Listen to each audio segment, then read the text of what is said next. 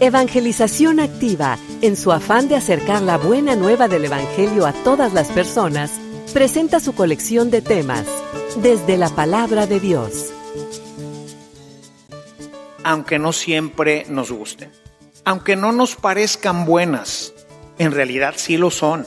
Pero como nosotros, como niño pequeño, no sabemos qué es bueno y qué es malo para nosotros, pues papá tiene que decidir.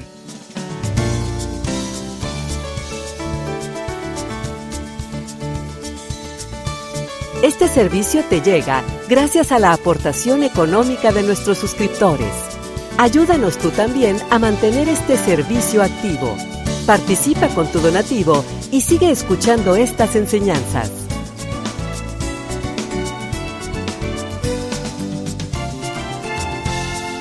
Esperamos que al escucharlos, la semilla del Evangelio dé fruto en tu corazón. Con ustedes, el Padre Ernesto María Caro.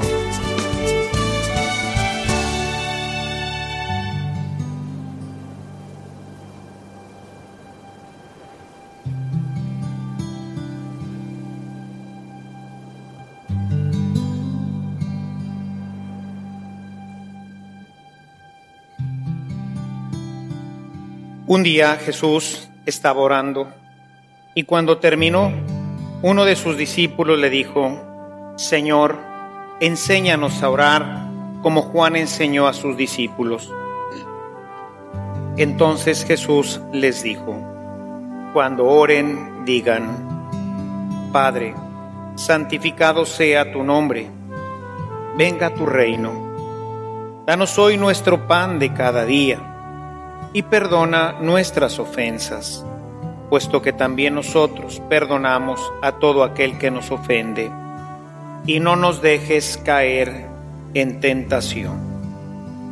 También les dijo, supongan que alguno de ustedes tiene un amigo que viene a medianoche a decirle, préstame por favor tres panes, pues un amigo mío ha venido de viaje y no tengo nada que ofrecerle.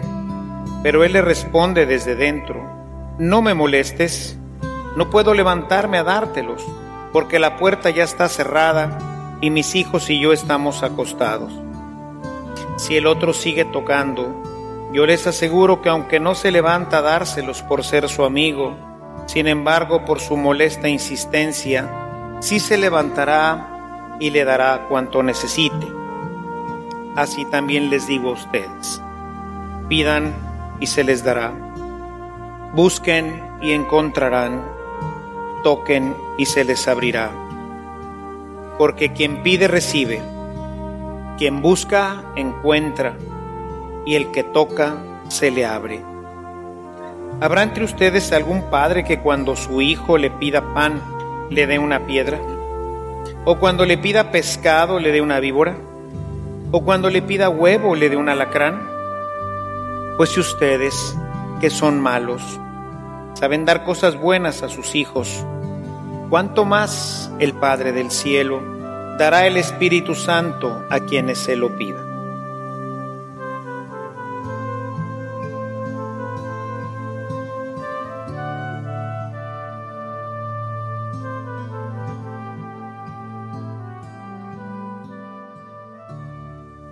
El Padre nuestro como lo he comentado ya en alguna de nuestras reflexiones, no es simplemente una oración como tantas otras con las que nos podremos dirigir a Dios.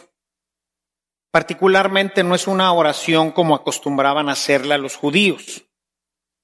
Me parece a mí que en general el tema tiene que ver con todo un proyecto de cómo transformar nuestra oración.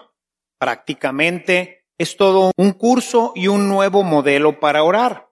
Nosotros en la iglesia lo hemos pues desarrollado más como una de tantas oraciones de las cuales los judíos tienen muchísimas. Nosotros en la iglesia después pues hemos construido otras tantas más. Pero el Padre nuestro en sí mismo es todo un curso de oración, la forma de referirnos al Padre, lo que hay que pedir dentro de Él, la actitud que debemos de tener, en fin, de esto he tocado ya en este mismo domingo, en otros ciclos, he tocado ya este tema para explicar un poquito las diferentes partes del Padre Nuestro según lo presenta el texto de Lucas. Sin embargo, Lucas amplía un poco más toda la instrucción, que aunque los paralelos también lo hacen, aquí tiene algunas características muy particulares que quisiera comentar con ustedes. Por ello quisiera que los que traigan su Biblia la abramos en el capítulo 11 para ir revisando el texto y de esta manera ir viendo la enseñanza que nos hace nuestro Señor. Podríamos decir que hay cinco grandes enseñanzas. Una que prácticamente está incluida en el otro, la hablaremos de ella, pero que creo que pedagógicamente sería mejor si la tomamos separada. Lo primero que notamos en el texto es un cambio de paradigma en nuestra oración. Ya lo decía hace un momento. El primer elemento es que Dios es Padre. Cuando oren, digan. Y esto es una revolución, como se dice, copernicana, ¿verdad? Es algo que pues transforma completamente la idea de oración de los uh, judíos porque cambia la visión de a quién se ora. En el Antiguo Testamento se oraba mucho en la línea, pues como todos los demás pueblos, a un Dios, pues un tanto cuanto desconocido, un Dios que está mucho más relacionado con la guerra, muy propio del tiempo, ¿verdad? Había que defenderse de los otros pueblos, había que construir un pueblo, en fin, Estamos hablando diez siglos antes de Jesucristo. Toda esta visión de Dios va a ser totalmente transformada por Jesús. Y uno de los elementos importantes es cómo voy a orar. Pues dice, enséñanos a orar como Juan enseñó a sus discípulos. Y lo primero que le enseña es, cuando oren digan, Padre.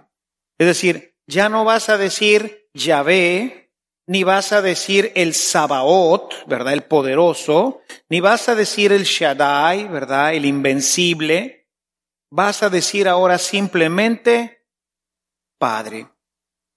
Que en los textos hebreos seguramente encontraríamos la palabra Abba, que es la palabra cariñosa con la que se refieren los israelitas a su padre. Así como nosotros diríamos papi, es una palabra muy común hoy entre los chicos, ¿verdad? Nosotros mismos, ¿no? Crecemos y crecemos siempre diciéndole a nuestros papás papi, porque así nos enseñaron desde pequeñitos. No decimos hoy tanto papá, papá, sino papi, ¿verdad? Poco a poco esa, esa forma cariñosa, esa forma confiada de referirnos a nuestro Padre. Así se refería Jesús a su Padre y nos invita a que nosotros también lo hagamos. Esto, por eso les decía que más que una oración, es un cambio de paradigma. Nuestras oraciones no tienen que ser exactamente como el Padre nuestro, sino tienen que ser dirigidos a Papá Dios. O sea, con esa misma confianza, con esa misma espontaneidad con que el niño se acerca a su Padre para poder hablar con él.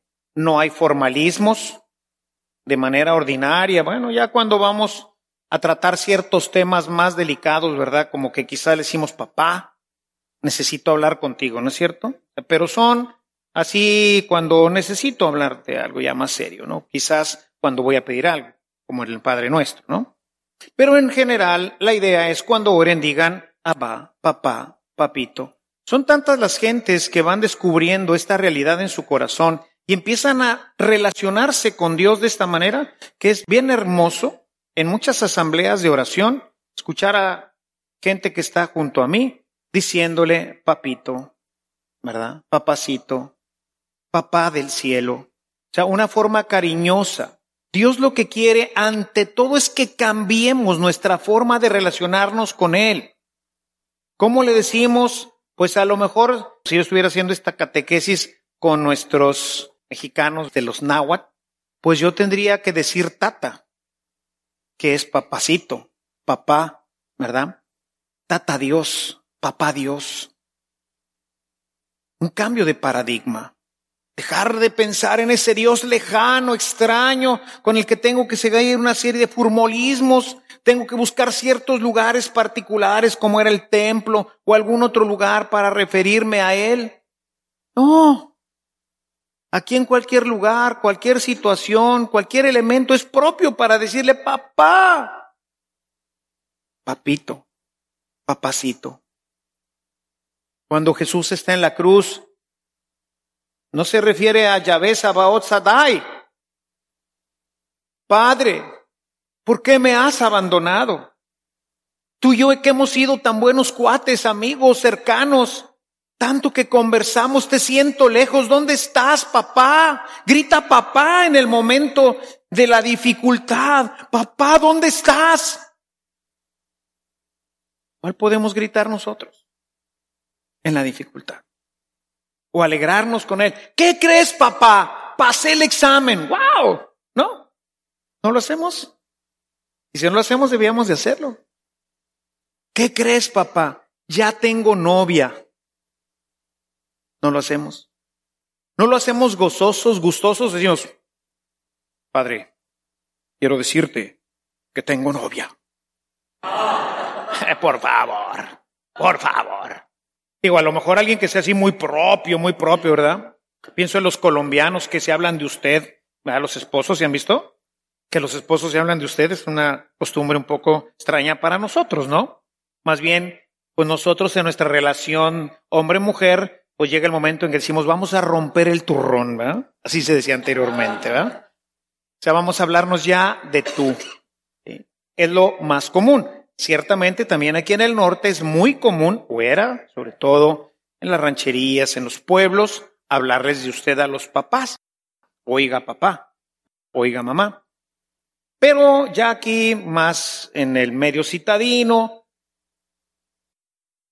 ¿cómo te refieras a él? No importa, Dios sabe tu corazón. Igual el ranchero, si su hijo le dice, oiga papá, Sabe que él está hablando con confianza, que está acercándose con respeto, según las costumbres, pero es la intención. Por eso decía Jesús en Mateo 18:3, si no se hacen como niños, no entrarán en el reino. No van a conocer esto. Tienes que sentirte como un niño de Dios. Como un infante con su padre. Papá, papito. Como le hablan y le hemos hablado nosotros cuando fuimos niños a nuestro papá. Bueno, así exactamente quiere que le hablemos. Pero esto ustedes, papás, tienen que enseñárselo también a sus hijos. Vamos creciendo todavía con una iglesia hierática, ¿verdad? No te muevas, no le digas, Dios, ah. No enseñamos, no nos enseñan desde pequeños a referirnos a Dios y a conocer este Dios que es papá y a hablarle a Dios así, Hola Dios. ¿Cómo estás Dios? ¿Cómo estás papá del cielo?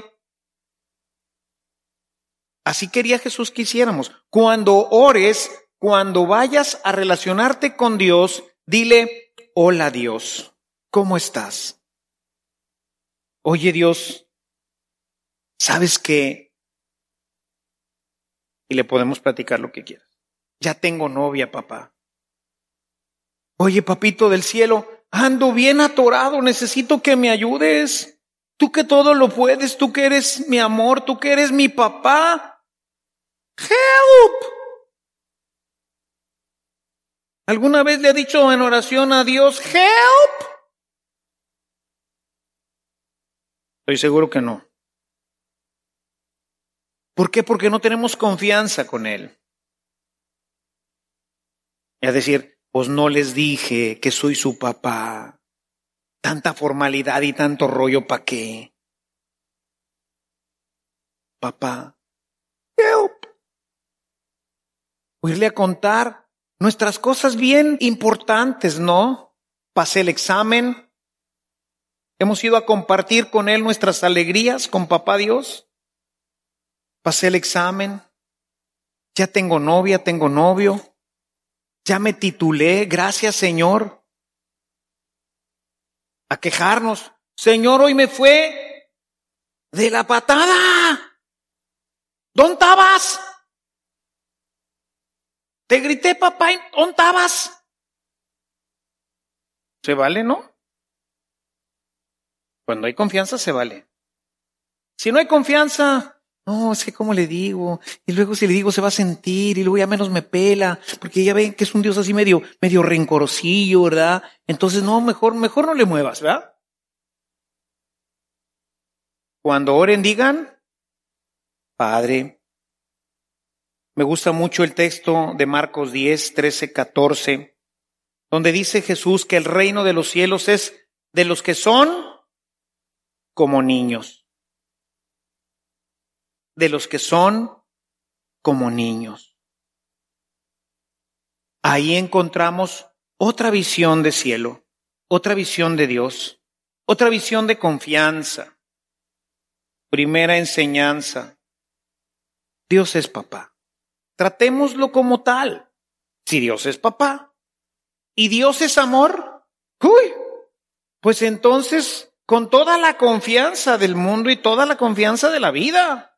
Tratemos a Dios como Padre. Si realmente crees que es Padre, trata a Dios como si verdaderamente fuera tu Padre.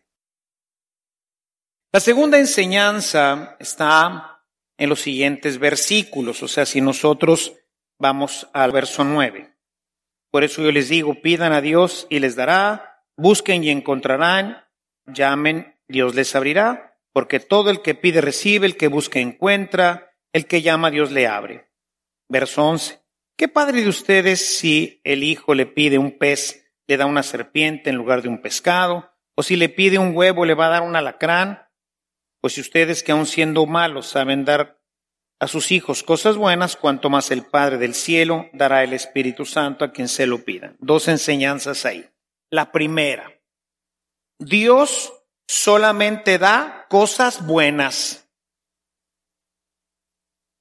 Yo le puedo pedir a Dios cualquier cosa, pero solamente me va a dar lo que sea bueno. Porque sabemos nosotros que es bueno.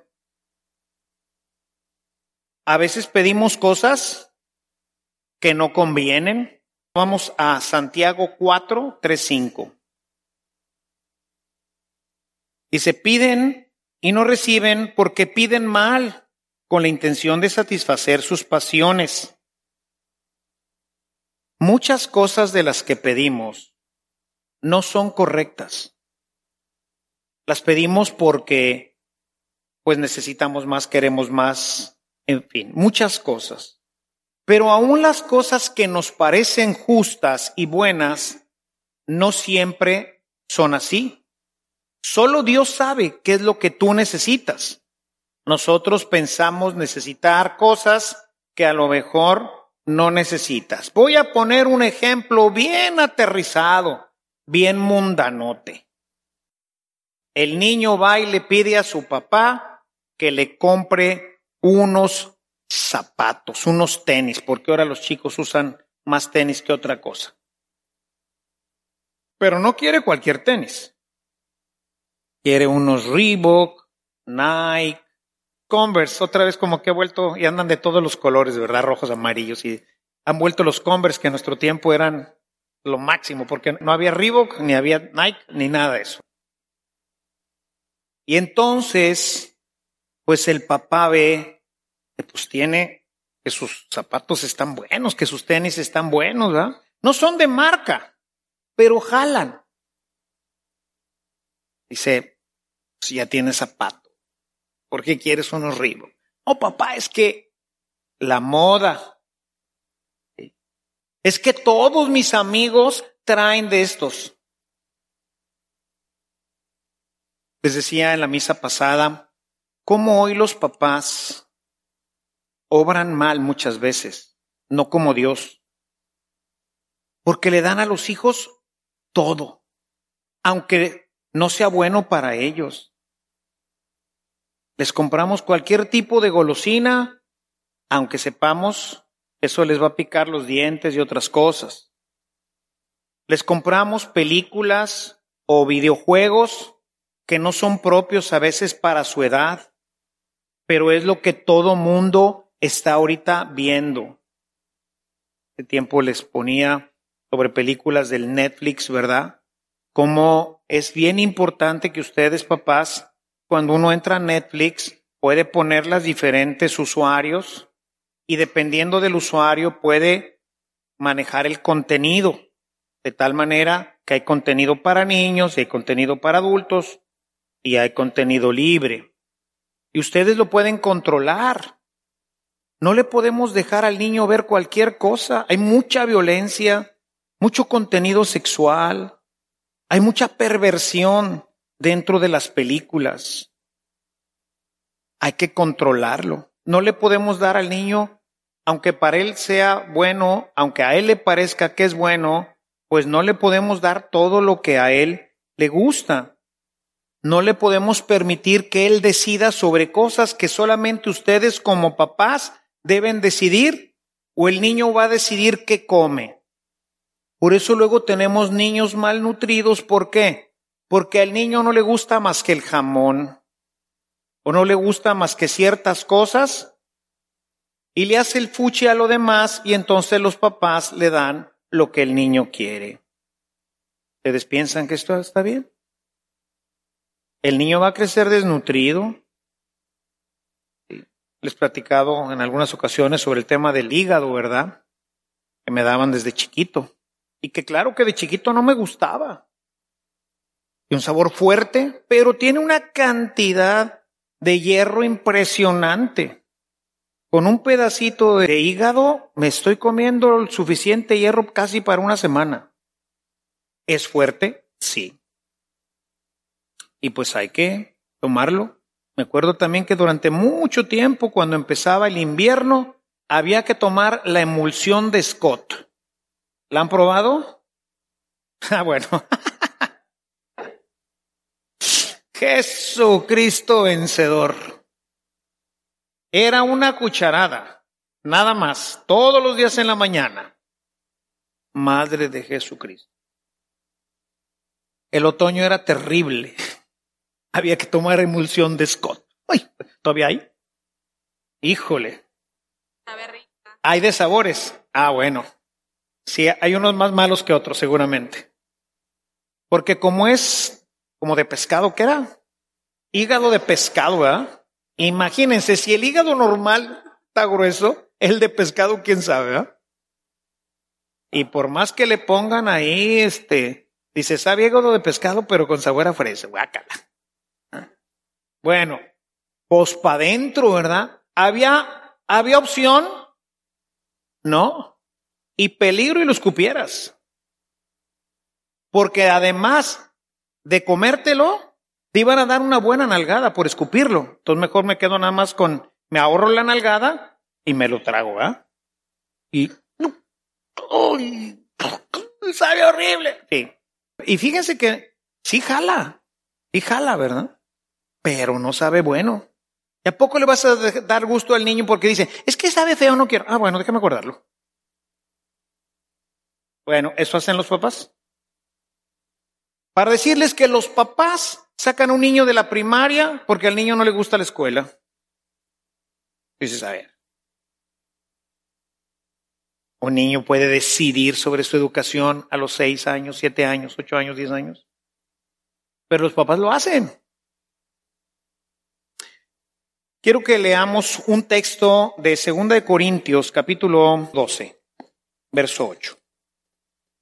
Dice, precisamente para que no me valore más de la cuenta, tengo una espina clavada en mi carne, un representante de Satanás encargado de hacerme sufrir para que no me enorgullezca. Verso 8. He rogado tres veces al Señor para que aparte de mí esto y otras tantas me ha dicho, aguántate. Bueno, no dice sí. Pero dice, te basta mi gracia ya que la fuerza se pone de manifiesto en la debilidad. Le pidió que le quitara un sufrimiento que era como una espina en su carne. ¿Se la quitó? No. La necesitas. ¿Para qué? Para que no seas orgulloso. Imagínense con todos los dones, todos los carismas que tenía San Pablo, pues era como para que empieces a flotar y te sientas Juan Camaney, ¿verdad? Y se los dice su servidor que pasa por las mismas ramas, ¿verdad? Y le he pedido al Señor que me ayude. Y me dice, no. Me decía un padre que quise muchísimo, fue mi compañero cinco años en la residencia ahí en Dayton cuando estudié, padre ya anciano, ya murió, les he platicado de él, del padre Haggerty. Decía, padre, tienes tantos carismas y tantos dones con los que Dios te ha regalado, que si Dios te quita esto con lo que batallas, serías la persona más soberbia de este mundo. No te lo va a quitar, jamás. Se lo puedo pedir y se lo pido de rodillas. Bueno, ya no he encontrado cómo pedírselo. Y dice, mi gracia te basta. Tómese su cucharada de emulsión de Scott. Para adentro, ¿eh? Chispas. Hermanos, la segunda enseñanza es que Dios solamente te da cosas buenas aunque no siempre nos gusten. Aunque no nos parezcan buenas, en realidad sí lo son. Pero como nosotros, como niño pequeño, no sabemos qué es bueno y qué es malo para nosotros, pues papá tiene que decidir. Y entonces papá decide, tómese la emulsión de Scott, guácala. Él decide, porque él sabe que es bueno, aunque a nosotros no nos parezca. Así también Dios. ¿Qué le puedo pedir? No, hombre, desde unos patines hasta mil millones de pesos. ¿Cómo le digo? Yo le digo, Señor, yo estoy seguro que tienes por ahí una persona que tiene unos 50 millones de dólares. ¿Por qué no me lo acercas y me dice, Padre, ya deje de batallar, hombre? Con esto construya sus edificios y las escuelas y todo el rollo. Deje de batallar. Y así oigo dentro de mí que me dice, con 20 pesos te ahogas, vato. Y quieres que te dé 20 millones de dólares. ¿Te me pierdes? No. Dios sabe el tiempo, Dios sabe sus formas. Dios controla y regula lo que es bueno para mí, para mi casa, para mi familia. Porque puede ser bueno para mí, pero quién sabe para los demás, ¿verdad? Entonces, Dios es papá. Y hay que dejarlo así, por eso empieza diciendo, lo primero que hay que cambiar, porque si no, todo lo demás de la instrucción no jala, ¿eh? Si tú no cambias primero tu idea de que Dios es un papá bueno, un papá amoroso, un verdadero padre, todo lo demás de la instrucción no funciona. Por eso lo primero es, tienes que entender, aceptar y vivir que Dios es tu papá, que te ama inmensamente, con el que puedes tener toda la confianza, Papá, dame 50 millones de dólares. ¿Ustedes creen que he dejado de pedírselo? No. Pero Él sabe lo que es bueno, Él sabe cuándo, Él sabe lo que me tiene que dar. Y así es como funcionan estas cosas. Tercera enseñanza. Dios, que es la que les digo que está partida en dos elementos con la primera lectura. Dios quiere ser escuchado. Recuerdan que la semana pasada hablábamos un poquito de esto. En el texto, que es lo que seguiría en el versículo 5, de este amigo que va y le pide y le está toca y toca y toca y toca y toca y dice, bueno, si no le da, porque sea su amigo, se lo va a dar para que ya no esté fastidiando, ¿ah? Ahí está tu pan. ¿Y qué más quieres? Ya, órale, bórrale. Eso es lo que dice el texto. Muy bien. Dos enseñanzas. La primera, que la tomamos del texto del Génesis. Imagínense siempre las escenas, ¿no? Es bien interesante imaginarse las escenas. Tenemos a Abraham y tenemos a Dios. Señor, Señor, Señor, Señor. Sí, este, ¿Y si nada más hay 50 justos?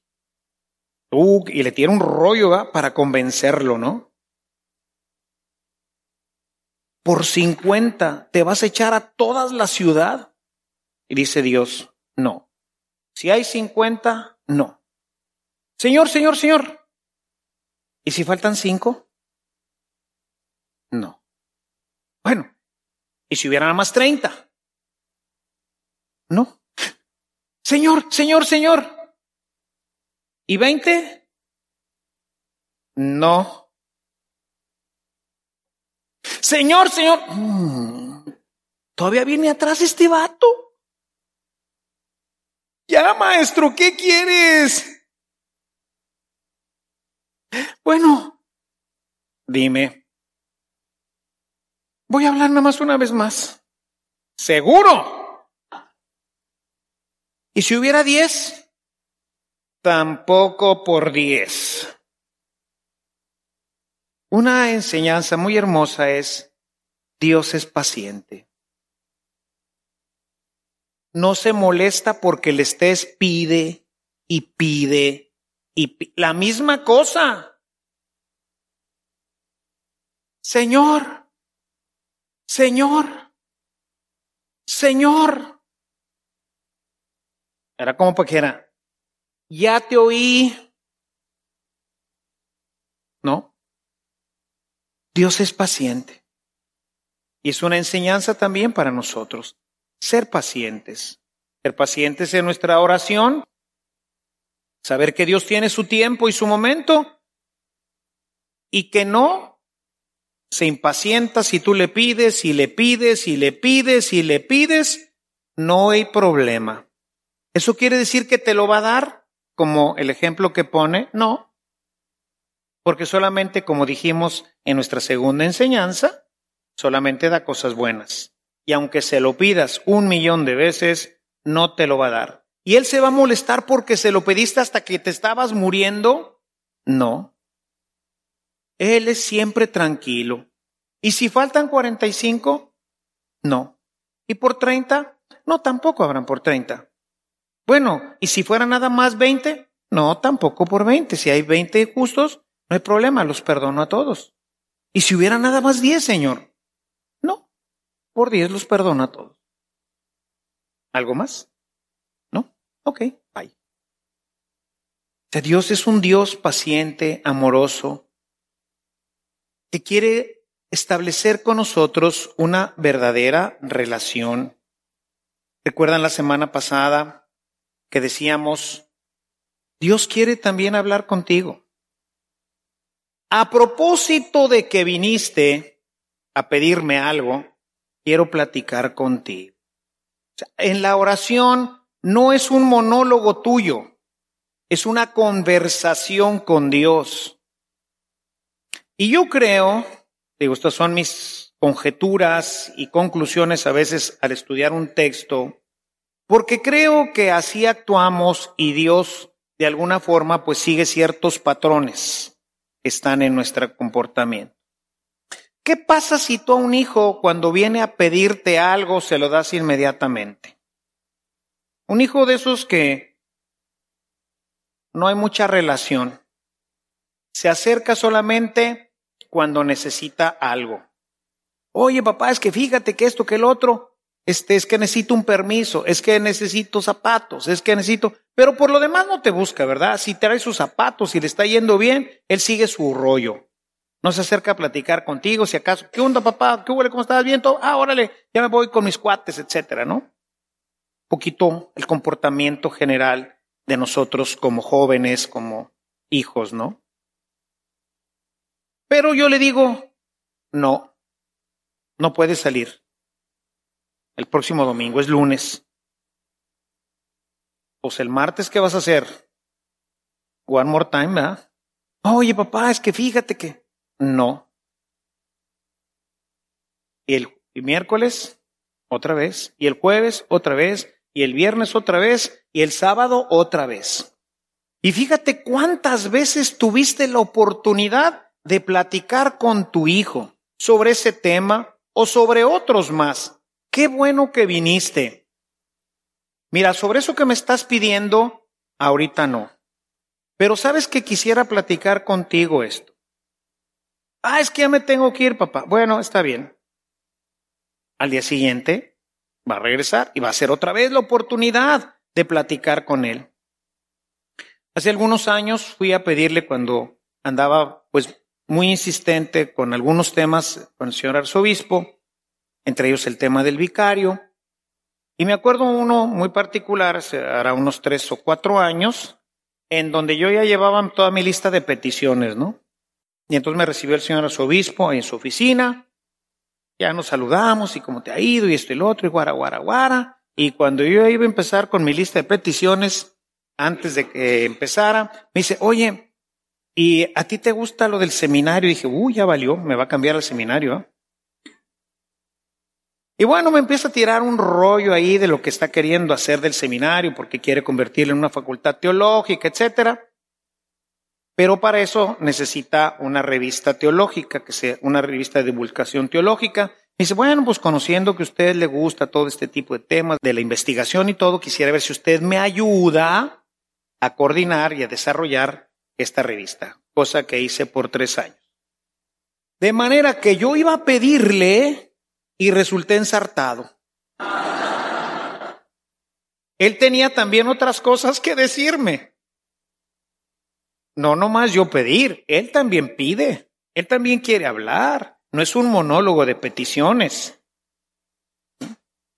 Entonces la tercera, que les digo, tiene dos, esta tercera enseñanza, una es, Dios no se molesta porque le pidas muchas veces la misma cosa. Él es paciente y siempre te escucha con amor y te dice, mi gracia te basta. Y la segunda es, Dios quiere también hablar contigo. Y por eso a veces retrasa las cosas para forzarnos a estar con Él. Y por eso, qué mejor que cuando tú te acerques tener la actitud de Samuel y decirle, Señor, habla, que tu siervo escucha. Y a lo mejor para la siguiente vez, como ya el papá ya deshogó todo lo que quería decirte, dice, está bien, sí puedes ir. Pero siempre estamos nada más, yo quiero, yo quiero, yo quiero, yo quiero, yo quiero, y se nos olvida que Él también quiere. Entonces hay que llegar a la oración, es la tercera enseñanza, hay que llegar abiertos para escucharlo también. Y la última, la más hermosa, Dado que no sabemos qué hacer o qué pedir, entonces nos ofrece el Espíritu Santo. Pidan Espíritu Santo, dice, porque ustedes piden huevos, pero lo que en realidad me están pidiendo son este lagartijas. O sea, no, no saben qué pedir. Entonces, pídanme Espíritu Santo para que luego en su oración me puedan pedir correctamente. Dice Romanos 8:26, hay que pedir siempre conforme a su voluntad y entonces nos dará absolutamente todo. ¿Y cuál es su voluntad? Pues hay que pedirle al Espíritu Santo. Y poco a poco la brecha se va cerrando entre lo que yo quiero y lo que Dios quiere.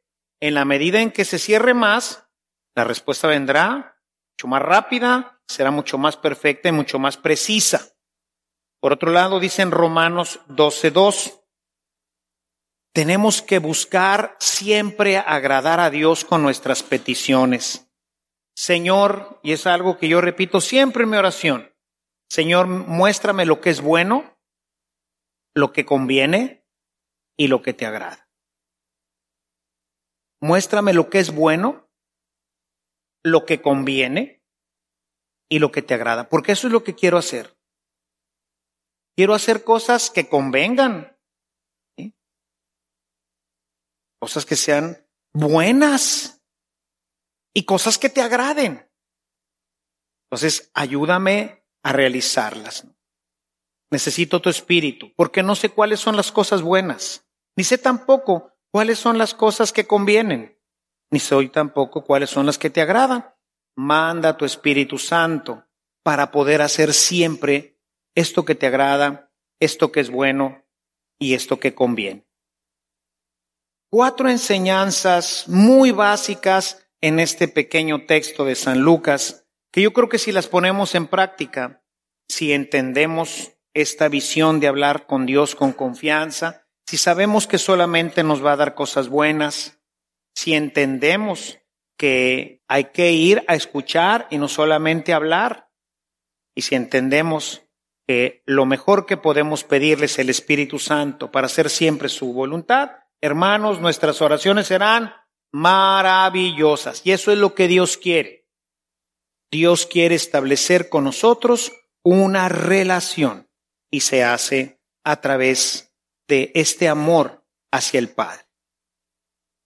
Padre Santo, tú que conoces nuestra vida, nuestros corazones, queremos hoy escuchar esta palabra que nos deja tu Hijo en este domingo. Sabemos que la oración es el medio para vincularnos contigo. Sabemos que siempre nos escuchas, pero también sabemos que casi nunca te escuchamos. Ayúdanos pues a ser perseverantes en la oración. Ayúdanos a quitar todas estas ideas falsas sobre ti y a aceptar la que nos ha dado Jesús. Tú eres nuestro papito, nuestro papacito, nuestro papá amoroso que siempre nos cuida, nos ayuda, nos sostiene. Quita todas esas imágenes y ayúdanos a relacionarnos contigo de una manera amorosa, coloquial, filial, confiada. Danos tu gracia, Señor, y tu Espíritu Santo para saber siempre lo que es bueno, lo que conviene y lo que te agrada y así poder rezar siempre en el Espíritu. Señor, que nunca nos cansemos de estar contigo, que nunca nos cansemos de pedirte, sabiendo que no siempre nos darás lo que pedimos, sino solamente lo que sea bueno para nosotros. Cambia en nosotros todo esto en nuestro corazón para que podamos amarte cada vez más, confiar mucho más en ti y establecer una verdadera relación de hijo y padre. Todo te lo pedimos por tu Hijo Jesucristo, que vive y reina y que es Dios por los siglos de los siglos. Amén.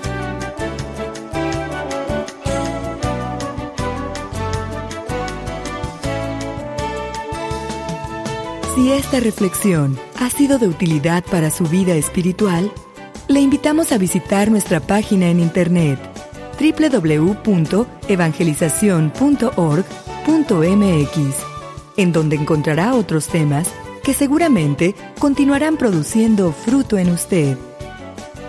Que la paz de Jesucristo permanezca en usted y toda su familia, y que la ternura de María abrace su corazón.